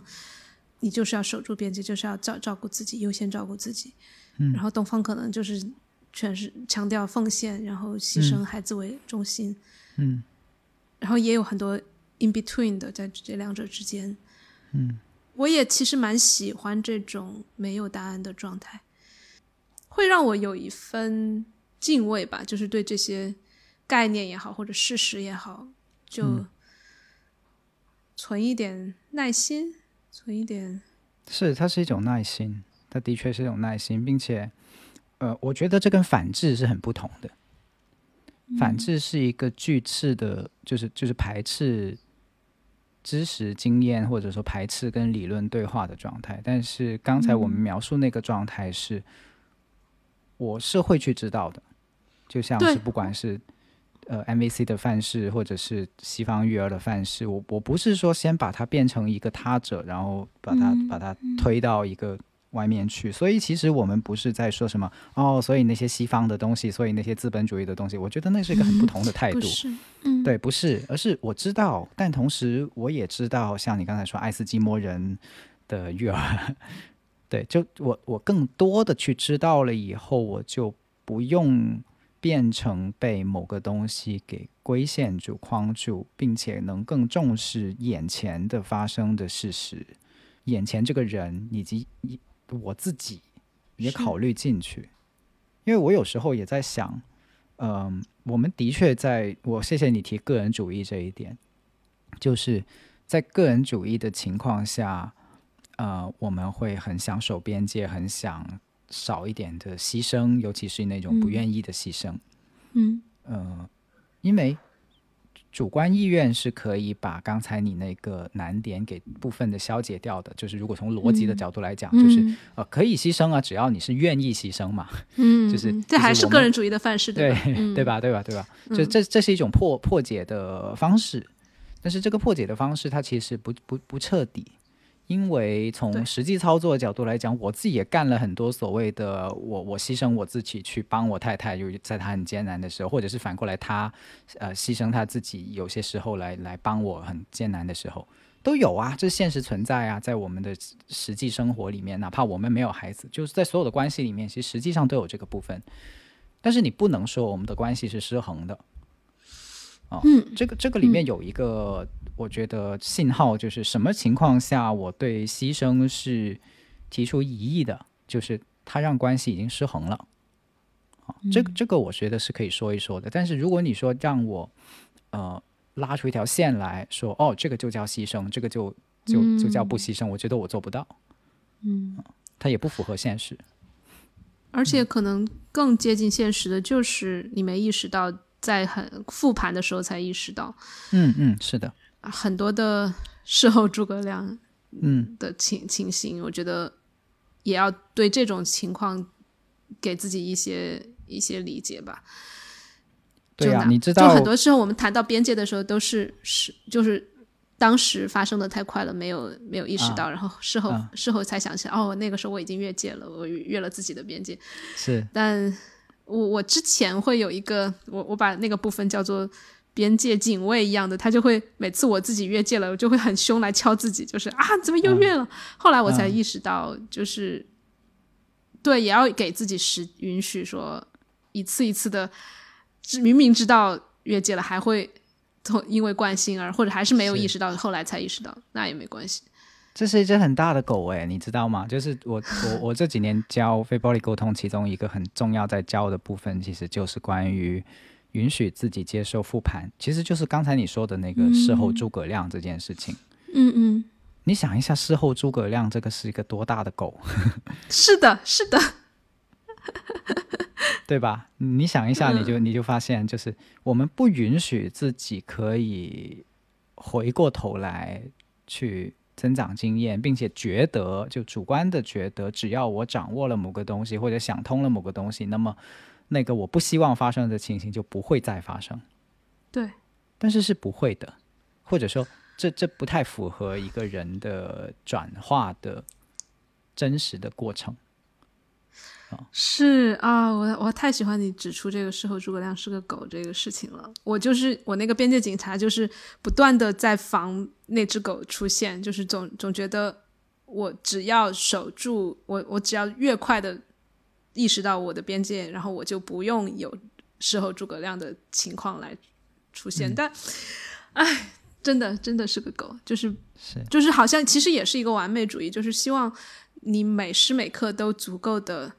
呃，sharp 足足够的察觉，然后以至于你不会做你后面之后不会反悔的事情，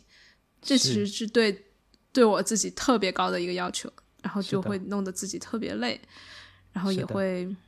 就很警觉对于边界啊，对于什么事情，但是那在大就像你说，在大的系统之下，其实是一个不和谐的状态。是，是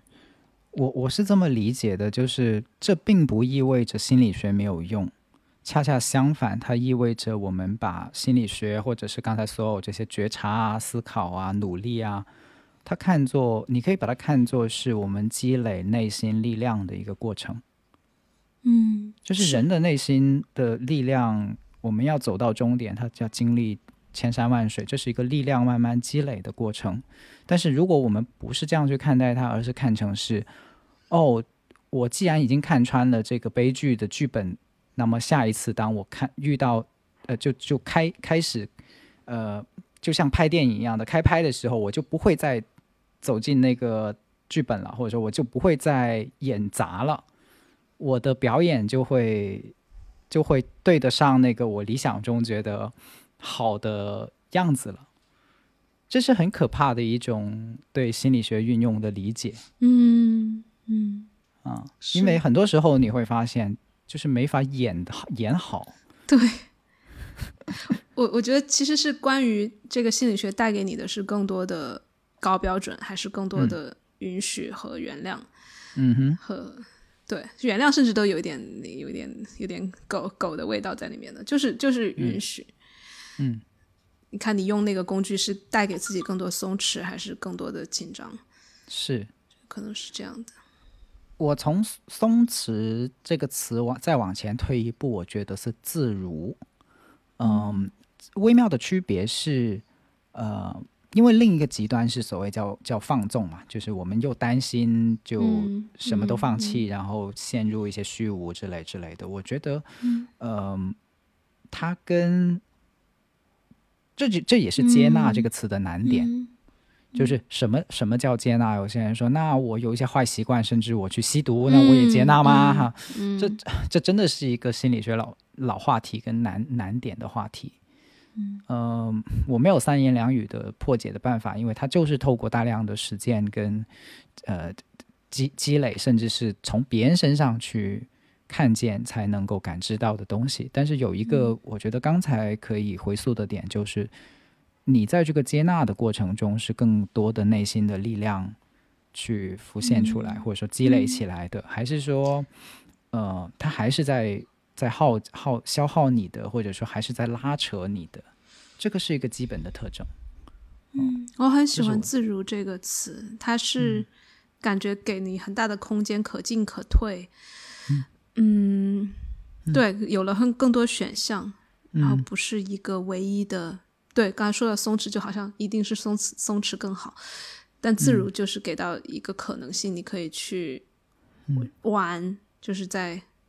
在紧和松都可以玩，就这种感觉我我很喜欢。回到就是你说朋友可以怎么支持，因为我突然想到啊，特别好的一个支持的方式就是就是亲自送饭，真的，嗯，就是因为。就是这种新手父母，其实为了因为时间有限嘛，就经经常经常就是乱吃，要么是点外卖，要么就随便塞一点东西，就很少可以好好坐下来吃个好饭的，吃点有营养的东西。然后如果朋友住在附近，亲自就是做一些炖点汤啊，或者做点清淡的，或者就好吃的东西，有营养的，这个对于新手父母是真的非常大的帮助，很实际的帮助。就我在刚生完孩子的前一两个月，我身边我的最好的朋友，我都会直接跟他们做这个请求，就是能不能直接送饭来，然后就会感受到巨大巨大的支持。嗯嗯，然后这个也也出来，也说到这个，其实我觉得很底层的东西，就除了 NVC，就是 Will of Consent，你你知道吗？那个同同意轮。它最最基本的一个就是，你你做这件事情的时候，你想一下是为我还是为你。为我自己还是为你？就比如说朋友来，很多朋友其实来我们家，有时候我就觉得他们脑子里面可能没有这个是为谁的这个这个区分。然后我们已经很累了，然后他可能想象的是需要的还是我们来，比如说给他端茶，来 entertain 他，然后跟他来讲东西。但是如果他带着一个是为我们而来的。真的是为了支持我们来的时候，他的状态整个都不一样。我的好朋友们很明确的是为我来的，比如说很多人他是他跑很远送完菜，他就打打完两句招呼就走掉，他不会留在这里一起吃，他也不会啊，就是很多的继续耗费我们的精力，因为他知道时间很贴心哎，对，很贴心，不用代课嘛，就是你不用对，就对对对，就不用代课，嗯，不用代课是一个很大 就是。对，就是朋友们，如果意识到你是来帮助他的，你不是客人，你是来，甚至是来服务、来给予的，是。然后这种时候，我的朋友们也会很开心，就是他们有的人甚至是他们买好菜，然后来到我家，在厨房里面做好，然后走掉，摆摆上桌，摆一盘像烛光晚餐一样的东西，然后让我和我的伴侣享受，然后他们走掉。就真的太爱他们了，呃，对对，公开这个 感感感谢一下庆，就是呃不合时宜的王庆，就他会这样做，哇，对对，特别特别感谢，太棒了，庆你干得好，干得漂亮，我我愿称之为一种给得其所的快乐，真的，我相信他是快乐的，我我希望他是快乐的，但至少我这这边接收到的就是很清晰的，这是一份礼物，这是给我的，然后没有没有拖泥带水，就是那种那种礼物，真的我我我真的一辈子都会记得，就特别特别感谢，太好了，太好了，嗯，哇，嗯，敬友谊，敬给得其所，给得其所，我喜欢这个，然后皆得其所也是，我觉得其实也是也是我敢去接，我愿意去要。我会很清晰的去要这个东西，是是，嗯，我觉得这是一个很很健康跟很美好的状态，就是不会因为一些所谓繁文缛节的部分，或者是文化刻板的部分不去提请求，以及会觉得要陪着这些，嗯，等等这些，嗯，是，它是一个很坦很坦诚跟很清晰的的交互的方式。对，所以想到那些所有过来帮我们做饭和打，甚至真的就是他他来就是打扫卫生，你能不能扫扫一下那边，然后 就然后搬一下这个这个这个箱子，就就这些行动上的表达爱的方式，我真的太太感谢了，嗯，是。嗯，我觉得隐藏的回答了很很，就我们对话很遥远之前的那个关于别人可以怎么帮你的困难里面的一些部分，就是其实就是清晰，清晰能够帮到非常多。就当你要什么以及他能给什么都是非常清晰的时候，其实不管 say yes 还是 say no，彼此都是可以的。然后这个事情就会变得不会有那个拖泥带水跟跟负担消磨的那个部分。对，嗯，对。所以我也很希望有有朋友这样给我提请求，然后我也会很给得其所的。对。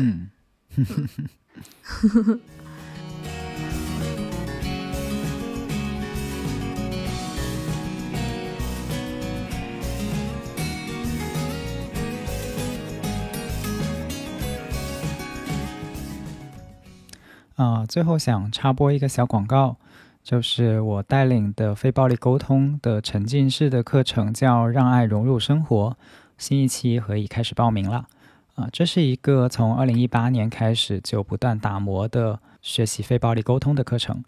那它有一些特点的，我觉得挺值得说一说。就是它不仅关注技术跟技巧，因为有些人可能觉得非暴力沟通看完书以后发现它是一些比较公式化的语言，但实际运用的话，并不是这样的。很重要的一个部分，其实是关乎于我们内心力量的培养。我觉得，尤其是面对越来越动荡的一个外部环境跟信息环境，人与人之间的这种冲突，以及很难获得被理解的感觉，可能会越来越强烈。那这个时候，我们的内在、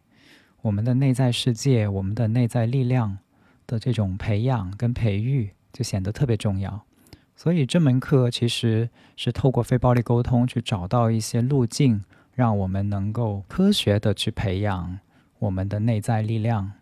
嗯，科学的方式去积累一些沟通的办法。而这个办法不是那种套路或者是话术，